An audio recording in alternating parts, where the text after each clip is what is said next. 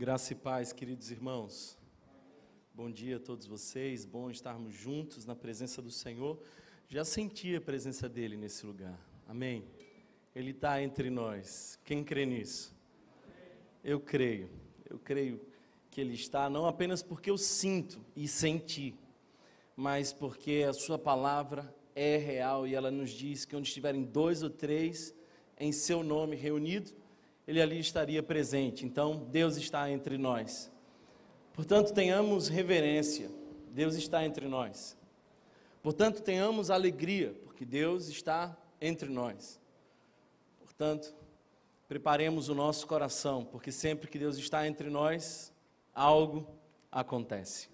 Feche os seus olhos, vamos orar. Obrigado, Jesus. Obrigado, Senhor, pela tua presença nesse lugar que anima o nosso coração. Pai, eu te peço que teu Espírito Santo sopre renovo em nós. Que tu nos ajude a entender com profundidade aquilo que a tua palavra nos ensina, Senhor. Ministra, Senhor, cada pessoa, não permita que ninguém saia daqui vazio, mas todos sejamos consolados e transformados. Perdoa quem fomos, corrige quem somos e dirige quem seremos para a glória do teu nome, Senhor Jesus. E apesar das minhas limitações, usa-me para a glória e honra do teu santo nome. Amém. Amém. Hoje eu estou sentadinho aqui porque esses dias a coluna reclamou, mas sigamos para a nossa segunda mensagem da série, Palavras de Liberdade. Você já deve ter entendido que Deus tem para nós palavras de vida. Deus não levantou num determinado momento um tanto caprichoso e nos deu alguns mandamentos para estragar a nossa alegria. Pelo contrário, ele tira o povo de uma situação de escravidão e agora não apenas tira eles daquele lugar de escravidão, mas quer tirar a escravidão deles. E nós vemos que os dez mandamentos têm um intuito: o intuito de libertar aquele povo do pecado. Por isso, nós estamos estudando os dez mandamentos porque cremos que Deus tem para nós palavras de liberdade. Agora, se você chegou hoje e você não pegou nenhuma das três mensagens dessa série, talvez quatro mensagens já dessa série, e nós só estamos no segundo mandamento, isso porque nós também estamos trabalhando esses mesmos temas nas quartas-feiras. Eu preciso te lembrar uma coisa, que ela é fundamental para que você entenda a nossa série. A lei nunca salvou ninguém. A lei não foi escrita para salvar ninguém. Nós não fomos salvos pela lei. É em Cristo Jesus que cumpre toda a lei que nós temos salvação. Portanto, eu queria te dizer que nenhum de nós aqui vai cumprir todos esses dez mandamentos. Vamos falhar em todos eles, quem sabe, embora desejamos cumpri-los. O fato é que a lei não é um caminho para a salvação, mas é o caminho para quem já foi salvo. Vou repetir isso. A lei não é um caminho para a salvação. A lei é o caminho para quem já foi salvo. Porque nós somos salvos em Cristo, agora nós desejamos cumprir a vontade de Deus e agradar o seu coração. Eu já visitei outras culturas em outros países e é tão interessante quanto muitas vezes nós vemos com facilidade a idolatria do outro. É tão visível para nós, especialmente em outra cultura, como nós vemos rapidamente quando o coração de alguém está curvado diante de um Deus que não é o verdadeiro Deus. Mas a nossa idolatria nos passa invisível muitas vezes. A gente chama a nossa idolatria de recreação, nós chamamos de hobby, os nossos entretenimentos, mas na verdade é idolatria. Na verdade, há um coração inclinado a um Deus falso. E o Evangelho, queridos irmãos, O Evangelho, ele é um convite a adorar a um só Deus. Nós vimos isso no domingo passado, a um só Deus. É disso que trata o primeiro mandamento. Aliás, Peter Criff, um grande filósofo, disse algo interessante. O oposto do cristianismo não é o ateísmo, o oposto do cristianismo é a idolatria. O oposto do cristianismo não é o ateísmo, mas a idolatria. Portanto, o caminho do Evangelho é o caminho de nos convencer de que há um só Deus. Nós exploramos isso. Hoje, nós vamos além. Se o primeiro mandamento pretende nos ensinar quem se deve adorar, o segundo mandamento pretende nos ensinar como se deve adorar. Porque sim, não é do seu jeito, não é da sua forma. É o Deus verdadeiro e único, e ele é ciumento mas a adoração não é de qualquer modo, é a adoração que Deus já disse como tem que ser para nós. Por isso, no domingo passado vimos quem se deve adorar, hoje nós veremos como se deve adorar. Não é suficiente ter um Deus certo, é preciso aprender a adorá-lo de maneira certa. Deus não aceita qualquer tipo de adoração. Deus só aceita a adoração que é dada a Ele, mas nem toda adoração que é dada a Ele nós poderíamos dizer que é uma adoração coerente. Hoje eu gostaria de conversar com vocês sobre três coisas. Eu gostaria de explorar a essência do segundo mandamento, as razões do segundo mandamento e as consequências do segundo mandamento. Portanto, para você que gosta de sistematizar um pouco mais a mensagem, aqui vai. Primeiro nós vamos tratar a essência, depois as razões e por último as consequências daqueles que obedecem ou não o segundo mandamento. A essência do segundo mandamento. É importante que a gente lembre que a primeira palavra era voltada para o único Deus, o Deus verdadeiro.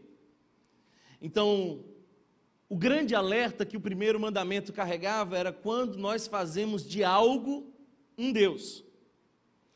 Esse era o alerta, quando nós fazemos de algo um Deus. E vimos que nós podemos fazer de qualquer coisa um Deus, até mesmo das coisas boas, como trabalho, como dinheiro, como a nossa família, como o nosso conforto, tudo isso pode virar um Deus.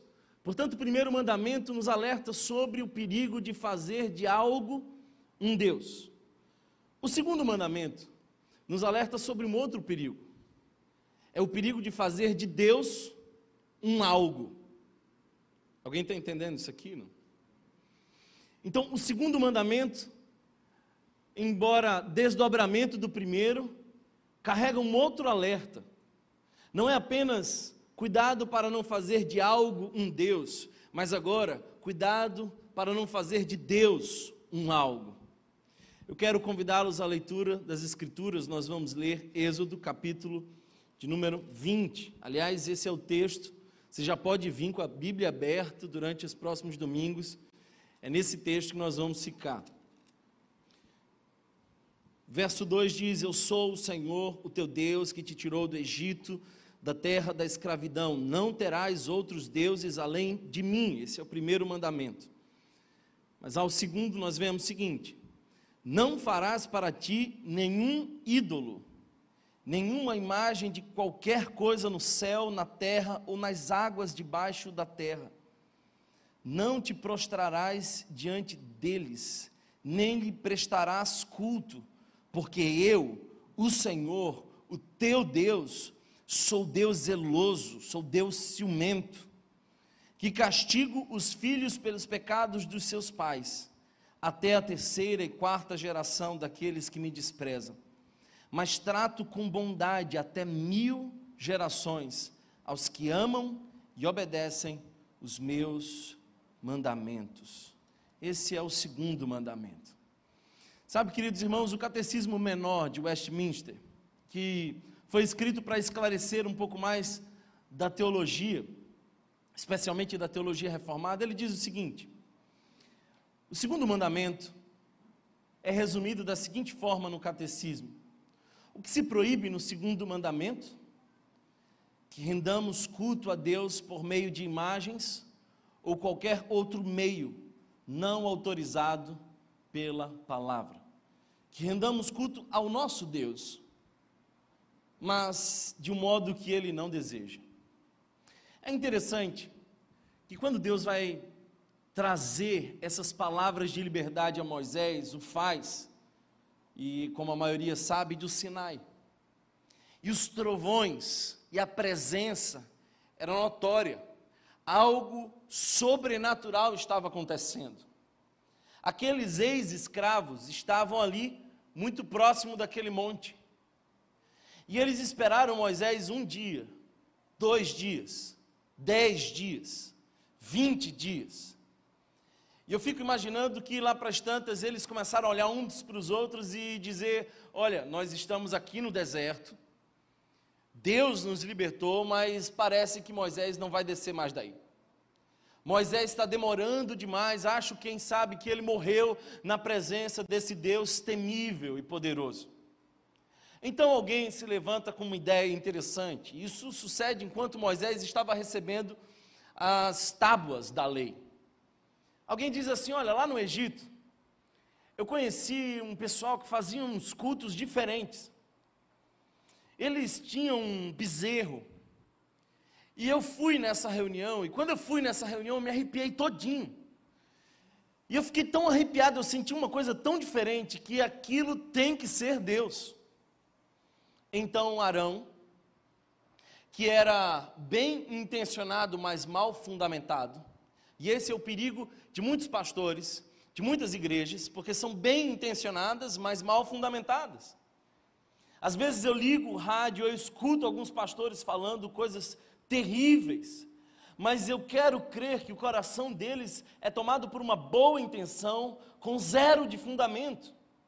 A Bíblia, inclusive, nos diz: meu povo padece por falta de conhecimento. Conhecereis a verdade ela vos. Nós precisamos conhecer a verdade. Arão não conhecia. Ele tinha uma boa intenção, mas raso na fé. Aliás, eu preciso que você entenda uma coisa: a nossa fé é consequência do conhecimento. Se eu perguntasse para a maioria de vocês, qual é a primeira palavra que vocês associam com fé? Conhecimento ou confiança? A maioria de vocês rapidamente me diria confiança. Mas como é que você confia num Deus que você não conhece? Por isso que as Escrituras nos convida a conhecer e prosseguir em conhecer. E o que eu quero que você entenda é que Arão tinha uma boa intenção, mas pouquíssimo fundamento. As pessoas confundem esse texto, e eu já o confundi algumas vezes, e dá até uma certa raiva quando a gente vê esse texto, porque a gente vê um povo que recebeu um milagre da libertação, que viu maravilhas acontecendo, e enquanto Moisés estava no monte, eles fizeram para si um outro Deus. Na verdade, eles não tinham a intenção de fazer para si um outro Deus. Se você ler atentamente as Escrituras, você verá que eles estavam tentando cultuar ao Deus que lhes tirou do Egito. Eles não estavam tentando encontrar um outro Deus. Logo, eles não estavam tentando substituir o próprio Deus, eles estavam tentando substituir Moisés. Eles queriam um mediador, Moisés subiu, não voltou ainda. O que, é que a gente faz? Façamos para nós um Deus para representar o nosso Deus. Por isso, aquela imagem pretendia representar Deus, esse Deus que tinha libertado do Egito. Grande problema é de que a forma era de um bezerro. E todo bezerro foi criado por Deus. E qualquer outra forma é mera expressão da criatura e não do Criador. E Deus não se confunde com a sua criatura. Eu preciso dizer para vocês que na minha adolescência eu sempre fui muito questionador. Num determinado momento da minha adolescência, eu conheci um professor de filosofia e ele começou a me fazer alguns questionamentos. E, lamentavelmente, ah, muitos não foram ensinados a pensar na igreja. Aliás, a mente é uma coisa que a maioria das igrejas não gosta muito de usar. Usa o coração, as emoções, mas não o raciocínio. Daí um adolescente questionador, em conflitos, houve um filósofo que lhe convida a pensar, a gente se confunde, eu mesmo me confundi todo. E eu passei um tempo acreditando no panteísmo, que nada mais é do que uma perspectiva de que Deus não é um ser pessoal, não se relaciona conosco, Deus não me chama pelo meu nome, Deus não fala comigo, Deus está em todas as coisas. Então aparecem, por conta dessa perspectiva, algumas conversas bonitas. Por exemplo, a mãe terra. A terra não é mãe de nada, ela é criação. E ela não merece adoração, ela merece preservação. E eu fui me iludindo com aquilo. E o que estava acontecendo comigo era aquilo que já foi descrito em Romanos capítulo 1. Que o homem abandonou o Criador e voltou-se a adorar a criação. O que eu quero que você entenda é de que aquela ira de Moisés ao quebrar as tábuas, e a ira de Deus, que inclusive inicia uma conversa com Moisés dizendo: Eu vou abandonar esse povo. Deus se ira tanto que ele pensa em largar o povo. Fato é que Deus não quer ser apenas adorado, Deus quer ser adorado do jeito certo. Aqueles 40 dias de Moisés parece que deixou o povo desesperado, e Arão, bem intencionado e mal fundamentado, permitiu um gesto que para Deus foi idolatria. Por que idolatria? Foi idolatria porque qualquer imagem que carrega o conceito de Deus o reduz. Nós reduzimos o caráter de Deus quando nós fazemos uma imagem. Nós estamos, de algum modo, violando o segundo mandamento, qualquer que seja a imagem que nós associamos a Deus. Eu fui pregar uma vez no Crato, lugarzinho bem gelado. E aquela igreja lá, uma igreja abençoada de Deus, me perguntou se eu queria conhecer ali próximo a estátua do Padre Cícero. E eu fui. E com todo respeito aos católicos que possam estar aqui no auditório ou nos acompanhem pelas redes sociais, o que eu vi foram pessoas fazendo sacrifícios, pedindo a uma imagem aquilo que somente Deus pode dar promessas feitas. Eu fico pensando, queridos irmãos, que essa não é uma coisa tão distante de nós. Porque às vezes nós confundimos Deus com meio de campo. Quem vai pregar hoje? Bem, quem vai pregar não interessa. Interessa é que Deus vai falar. Alguém está entendendo essa palavra? Do contrário, são as nossas formas de quebrar o segundo mandamento. Quando o texto diz não farás imagem, ele está dizendo não farás ícone, não farás símbolo, nada que possa guardar, deter o caráter de Deus. Mas o que acontece é que quase sempre que um ícone, um ícone se faz, há uma transferência de confiança. O que é essa transferência de confiança? Eu não peço mais a Deus, eu peço a imagem que representa Deus. Deus abomina isso. Thomas, então quer dizer que nenhuma expressão, nenhuma arte pode ser feita que remeta a Deus? Não, não é bem assim. Eu já tive, por exemplo, numa catedral que hoje está fechada por conta de um incêndio em Notre Dame. Catedral de Notre Dame. E aquele é um dos lugares mais lindos, com vitrais que falam de todo o Evangelho. Se você entender a arquitetura daquela igreja, vai perceber que é em forma de cruz. Ali, uma estratégia que séculos atrás funcionava muito bem era o projetor. Aqueles vitrais eram as imagens que anunciavam para os analfabetos as verdades das Escrituras.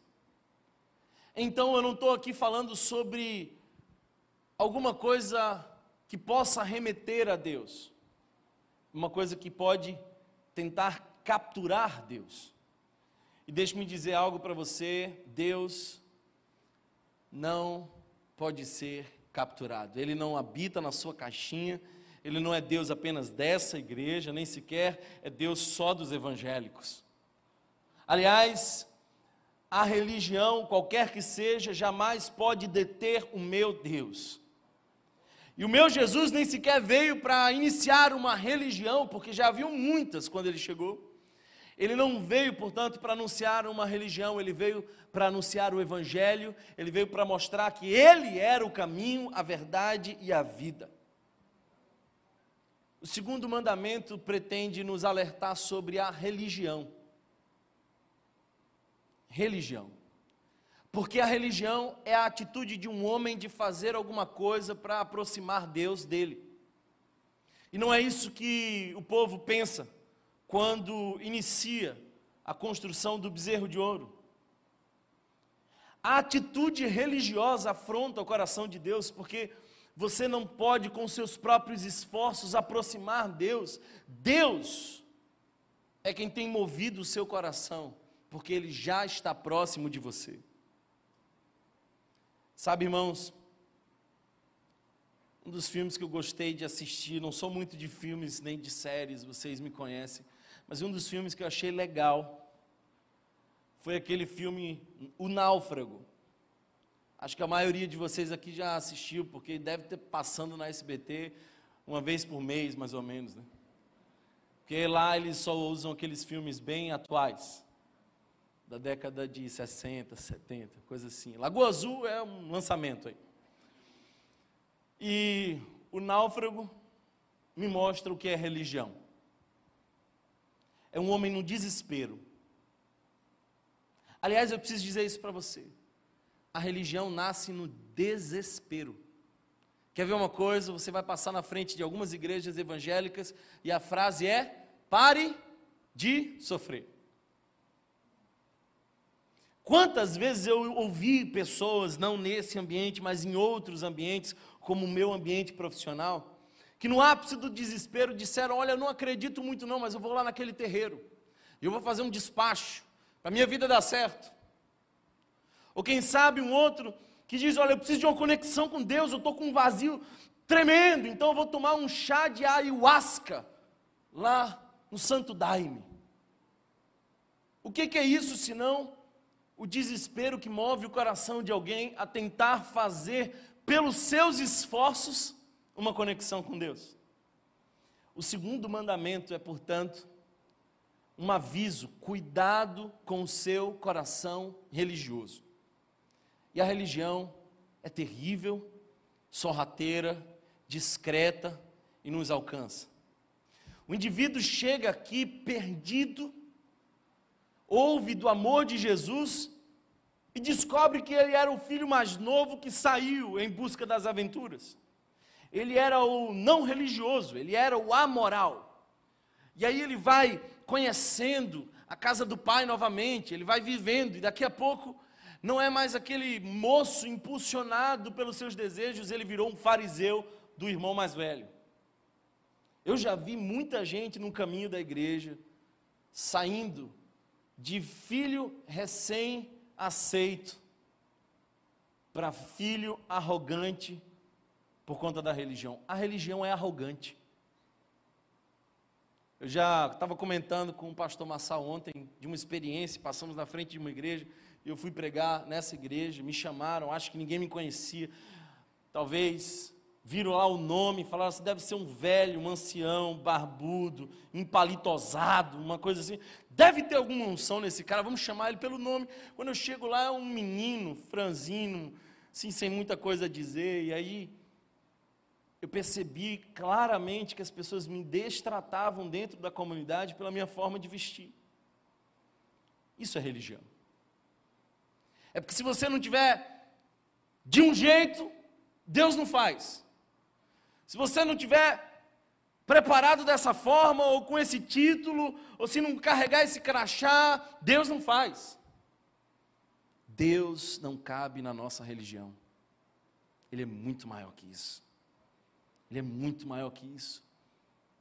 O náufrago é alguém que pega uma bola e estava com a mão sangrando e ele dá uma mãozada numa bola de vôlei. E ele percebe que ali, por conta do sangue que estava na sua mão, aparece uma imagem.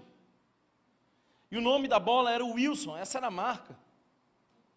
E ele agora, para suprir a sua carência, começa a falar com Wilson. Começa a interagir com Wilson. E eu fiquei pensando, esse é de fato o arquétipo da religião. E o que Deus está dizendo é: olha, quando você estiver se sentindo desesperado, quando você achar que o tempo está demorando, quando você estiver em sofrimento, quando você tiver qualquer cena que ponha o seu coração em fragilidade, não crie o Wilson, chame pelo meu nome, porque a religião diz e parte do pressuposto de que eu estou longe, mas eu estou bem perto. Calbart dizia uma coisa interessante, que o cristianismo não é mais uma religião, mas o fim das religiões. Eu discordo em parte dele. Eu não acho que o cristianismo é a superação da religião. Eu acho que o evangelho é a superação da religião. Porque o cristianismo, em muitos momentos, se configura como mais uma religião. Tem alguém que manda, tem os critérios de quem pode ou não pode participar. A gente vai engessando, vai virando piscina. Mas o Evangelho é a superação da religião. O próprio Deus determina como ele deve ser adorado. Sabe, irmãos, construir alguma representação de Deus é negar a presença dele criar para si alguma imagem que remeta a Deus, é desconsiderar a revelação dele para nós. Thomas, então como é que a gente faz para ver Deus? Como é que a gente faz para que Deus fique assim mais claro para nós? Você nunca leu Colossenses, não é? Porque Colossenses nos diz que Jesus é a imagem do Deus invisível. É o primogênito de toda a criação, pois nele foram criadas todas as coisas no céu, na terra, debaixo da terra. Você quer ver a Deus? Então olha para Jesus. Um dos discípulos de Jesus disse: Senhor, mostra-nos o Pai. E ele, com toda firmeza, diz: Quem vê a mim, vê o Pai fazer qualquer imagem que carrega o poder de representar Deus, é criar uma concorrência para Jesus que é único. Essa é a essência do segundo mandamento. Agora eu quero ir para as razões do segundo mandamento. Por que, que a gente não pode criar uma imagem? Por que, que a gente não precisa criar algo para adorar, mesmo que isso represente o verdadeiro Deus. Algumas razões são claras. Primeiro, porque nós já somos a imagem de Deus. Você desconsidera isso. Você quer ver como Deus é, você pode olhar para o seu irmão e perceber que, mesmo aquela imagem distorcida pelo pecado, ainda carrega a beleza, ainda carrega a criatividade, ainda carrega o amor. Alguém, por favor, me explique de onde vem o amor. Porque se você for ser científico, e aliás, essa é uma palavra que hoje a gente fala muito, sim, a gente precisa priorizar a ciência. Então, ciência, o que é amor? Não sei. De onde vem o amor? Não sei, eu sei o que ele provoca no corpo, mas não sei. O amor vem de Deus. E todo que ama conhece a Deus, quem não ama não conhece a Deus. Então nós somos a imagem de Deus. Não tenha uma imagem para adorar, seja a imagem que adora. Eu vou repetir isso. E quando eu terminar de dizer, você vai fingir que é bem pentecostal e vai dizer amém. Não tenha uma imagem para adorar, seja a imagem que adora. Amém. Aleluia!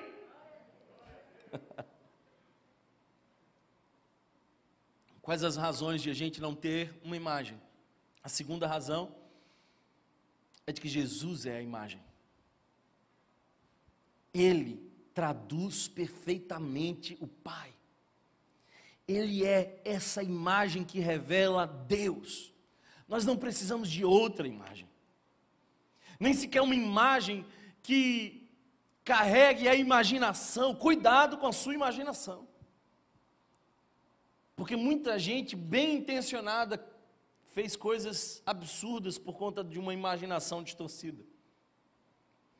Por que, que a gente não pode ter uma imagem? Porque fazer uma imagem é falhar na compreensão do modo soberano de Deus trabalhar. Deus trabalha de diversas formas. Já percebeu que Deus foi vento suave para o profeta na caverna, mas para outros, ele usa a burra de Balaão. Já percebeu que com um cego ele cospe e passa no olho, mas com o outro ele diz apenas: Veja. Deus é soberano. Ele faz como quer, quando quer. Para uns, ele é a galinha que põe os pintinhos embaixo das asas. Thomas, então Deus é galinha. Não, Deus é também trovão que despedaça os cedros. Ele é soberano. Qualquer imagem que possa trazer uma característica de Deus falha porque não contempla o Deus que é soberano.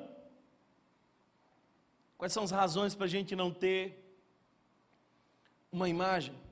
É porque fazer uma imagem é falhar em compreender a majestade e grandeza de Deus.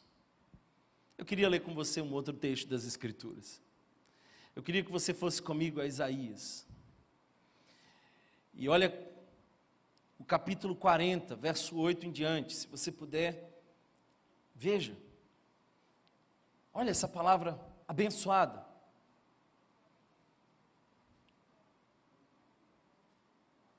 verso 18 a 31, aliás. Com quem vocês compararão Deus? Com quem vocês compararão Deus? Como poderão representá-lo? Ah, não, isso simboliza, isso, assim, é só para a gente lembrar. Como poderão representá-lo? Como a imagem que o artesão funde, que os orives cobre de ouro e para a qual modela correntes de prata? Ou com o ídolo do pobre, que pode apenas escolher um bom pedaço de madeira e procurar um marceneiro para fazer uma imagem que não caia? Será que vocês não sabem? Nunca ouviram falar? Não contaram a vocês desde a antiguidade vocês não compreendem como a terra foi fundada? Ele se assenta no seu trono acima da cúpula da terra, cujos habitantes são pequenos como gafanhotos. Ele se estende os céus como um forro e os arma como uma tenda para neles habitar. Ele aniquila os príncipes e reduz a nada os juízes desse mundo. Você ainda acha que o Biden é autoridade? Você ainda está chamando o Bolsonaro de poderoso? Olha só quem está dizendo aqui: Ele aniquila, Ele reduz a nada os príncipes e reduz a nada os juízes desse mundo. Mal eles são plantados ou semeados, mal lançam raízes na terra, Deus sopra sobre eles e eles murcham, um redemoinho os leva como palha. Você nunca viu na história do Brasil que teve gente eleita que nunca assumiu o poder? É palha. Com quem vocês vão me comparar? Diz o Senhor. Quem se assemelha a mim? pergunta o santo. Ergam os olhos e olhem para as alturas. Quem criou tudo isso? Aquele que põe em marcha cada estrela do seu exército celestial e a todas chama pelo nome. Bilhões de estrelas chamadas pelo nome. Tão grande é o seu poder e tão imensa é a sua força, que nenhuma delas deixa de comparecer. Porque você reclama, ó Jacó, e porque se queixa, ó Israel, ó Thomas, ó Marçal, ó quem quer que seja. O Senhor não se interessa pela minha situação. O meu Deus não considera a minha queixa. Quem sabe é isso que você veio pensando hoje.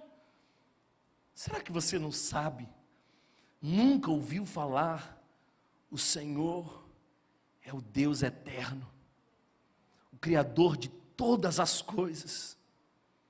Ele é o Criador de toda a terra. Ele não se cansa, nem fica exausto. Sua sabedoria é insondável. Ele fortalece o cansado e dá grande vigor aos que está sem forças. Até os jovens se cansam e ficam exaustos. E os moços tropeçam e caem. Mas aqueles que esperam no Senhor renovarão as suas forças. Voam alto como águias, correm e não ficam exaustos, andam e não cansam. Eu vim aqui hoje dizer para você que é esse Deus que está nesse lugar. E eu vim aqui dizer para você que você não precisa de uma imagem, porque Ele ouve a tua voz, e basta que você ponha a tua confiança nele. Mas aqueles que esperam no Senhor renovam as suas forças. Você não precisa carregar uma panela e colocar na esquina, nem preparar um despacho e tentar afundá-lo no fundo do mar. Você só precisa pôr a sua esperança no Senhor. Ponha a sua esperança no Senhor. Uma perspectiva equivocada de Deus vai lhe levar a uma adoração equivocada. Jamais confunda a criação com o Criador. Isaías claramente começa a dizer: Olha, vocês vão comparar Deus com quem? Se Ele chama cada estrela pelo nome, se Ele fez a sua tenda nos mais altos céus, como é que você vai comparar Deus? Você pode pegar um pedaço de pau e dizer: Esse é o meu Deus, quando Ele é quem plantou as florestas. Não confunda criação com o Criador. Não confunda. É interessante que quando o tecladista vem para cá e toca bem, ninguém olha para o teclado e diz: que teclado legal, que teclado maravilhoso. A gente não admira o teclado, porque o teclado por si só nada faz.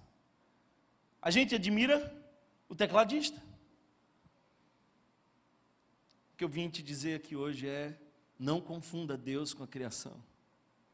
Eu sou criação, Ele é o Criador. Essa igreja é a criação, Ele é o Criador. Nós somos os instrumentos que sem o tocador não fazemos nada. É como uma flauta parada, não produz som nenhum. Mas aí vem quem sabe tocar e sopra nela e põe nela as suas mãos, e então uma linda melodia aparece. Jamais aceite um outro mediador. Jesus é o único. Jesus é o único mediador. Não busque um outro, porque Ele é o único mediador. Não há outro. Ele é o único mediador, ele é a imagem do Deus invisível. Leia as Escrituras e você vai ver que ninguém fez milagre algum sem que fosse pelo poder do Espírito de Deus.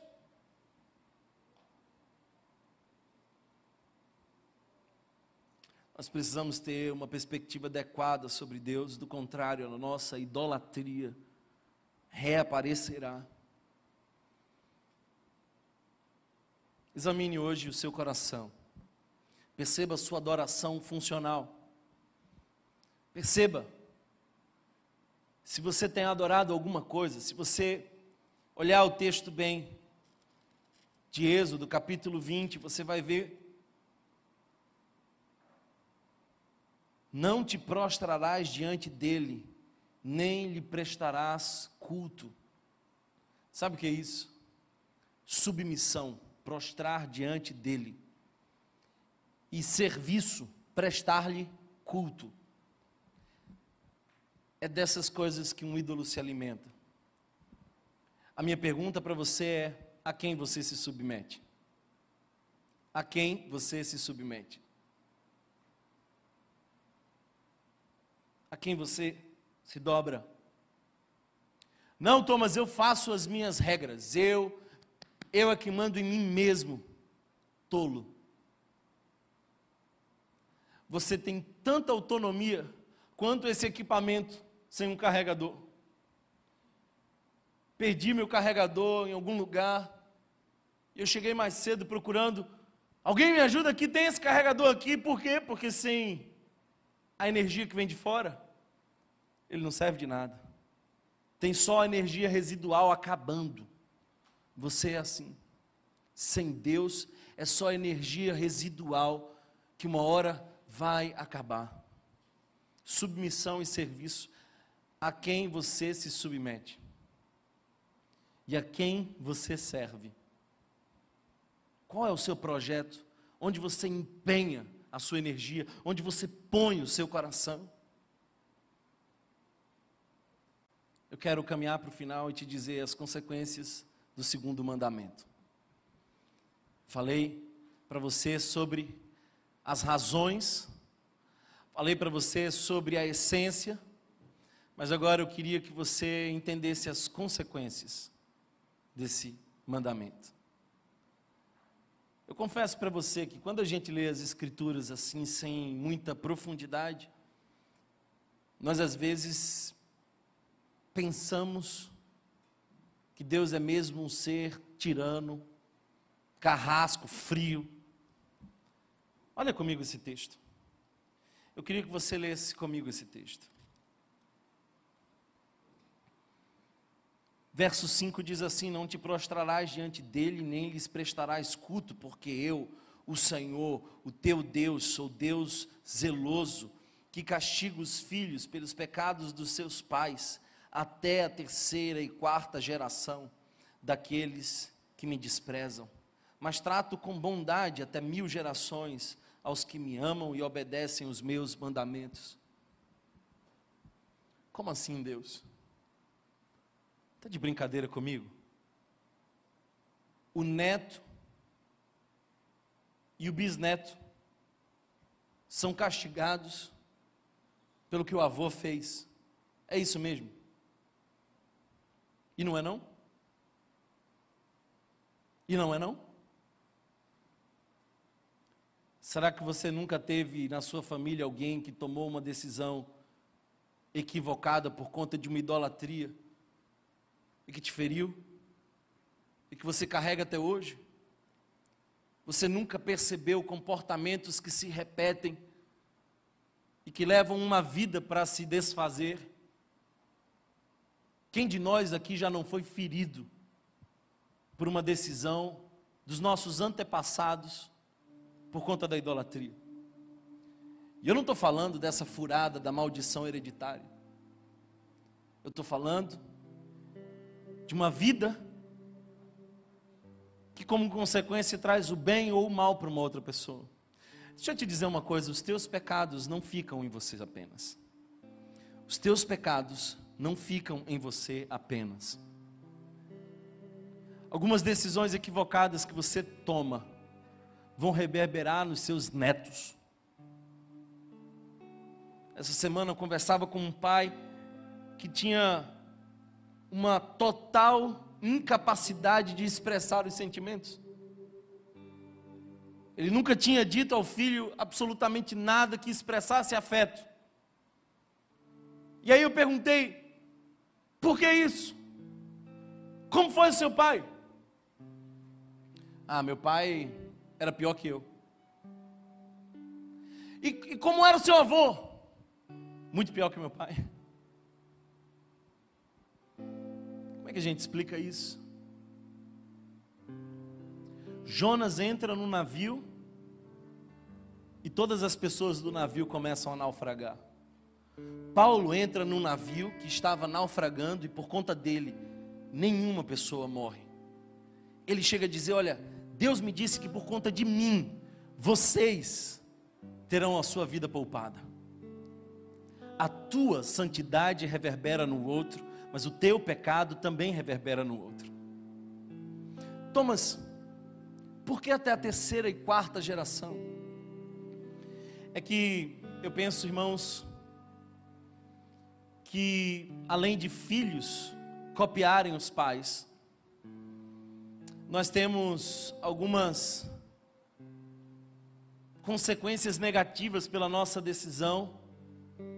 E talvez uma das maiores dores é ver o quanto nós prejudicamos os nossos filhos e os nossos netos e quem sabe os bisnetos.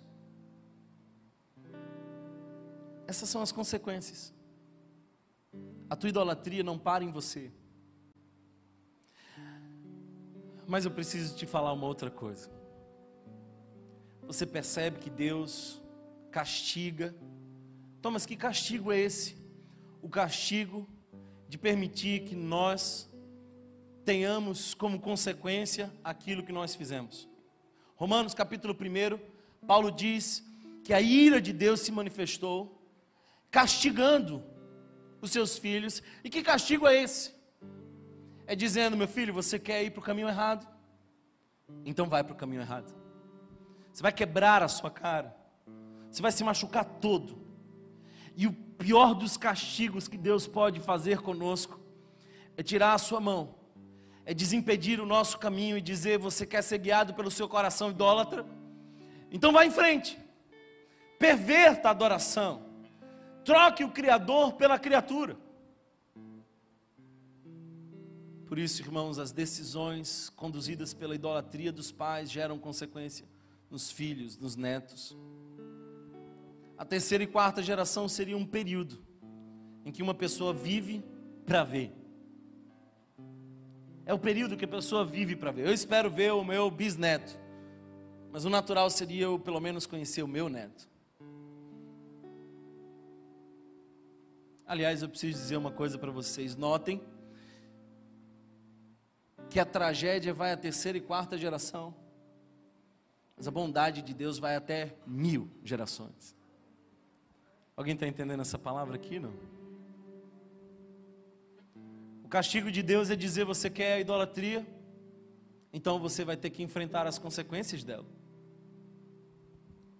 Mas a bondade de Deus é dizer: eu vou permanecer multiplicando a semente que você plantou, e ela vai a cem por um e mil gerações vão desfrutar das decisões de fidelidade que você tomará hoje.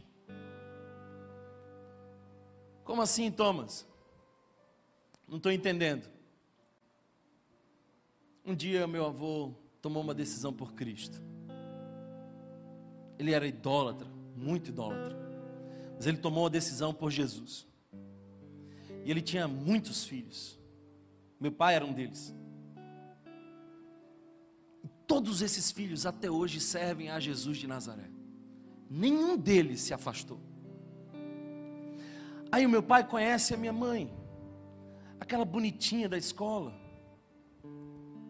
Mas tem uma coisa, ela não conhece a Jesus ainda. Já ouviu falar do namoro evangelístico? Quase nunca dá certo, mas deu com a minha mãe. E aliás, a minha mãe, quase ninguém da família dela, aliás, eu acho que ninguém da família dela conhecia Jesus de verdade. Mas ela levou pela sua decisão de fidelidade Jesus para sua casa. Eu estou falando para o meu tio, que está numa daquelas cadeiras ali, balançando a cabeça, porque ele também é fruto dessa decisão. Ali do outro lado, o pastor Léo também é fruto dessa decisão, porque a, a irmã da minha mãe também tomou decisão por Jesus, e depois os filhos tomaram decisão por Jesus, e os filhos dos filhos agora têm promessa de vida, e os netos virão a ser príncipe das nações. E a bondade de Deus se estenderá a mil gerações. Eu vou ver quatro, mas até mil gerações. Os meus filhos vão permanecer no Senhor. Se eu permanecer no altar do Senhor. Alguém está entendendo essa palavra? Essa é a consequência. Essa é a consequência. Eu não sei qual é a sua decisão, mas eu vim aqui te lembrar que a tua decisão impacta em quem virá depois de você. Tem muita gente por aí pensando em deixar legado, outros pensando em deixar herança. Herança é aquilo que você deixa para ser dividido. Legado é aquilo que você deixa para ser multiplicado. Eu espero que um dia meu filho olhe para mim e diga: Ele me deixou um legado. A semente que meu avô plantou de fé está florescendo na família de vocês. Quantas gerações foram alcançadas pela minha vida? Não sei. Mas eu sei que são as mil gerações que Deus abençoa aqueles que decidem fidelidade só a Deus. Eu quero orar por você. E eu queria que você hoje colocasse a sua casa no altar do Senhor. Eu quero orar para você que é mãe, que seu filho está afastado. Deus está falando com você hoje. Deus está dizendo: Ele há de voltar porque é filho da promessa. E eu vou fazer grandes coisas na vida dele. Estou falando para algumas pessoas aqui que querem ver a sua família ser alcançada e vão frutificar até mil gerações. Você já não estará mais aqui, mas a semente em fé continuará frutificando a cem por um.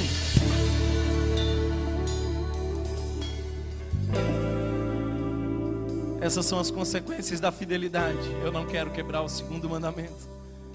Eu quero ter e esperar somente no Senhor. Pôr nele a minha segurança ver que o meu filho se apaixonou por Jesus e o meu neto se apaixonou por Jesus.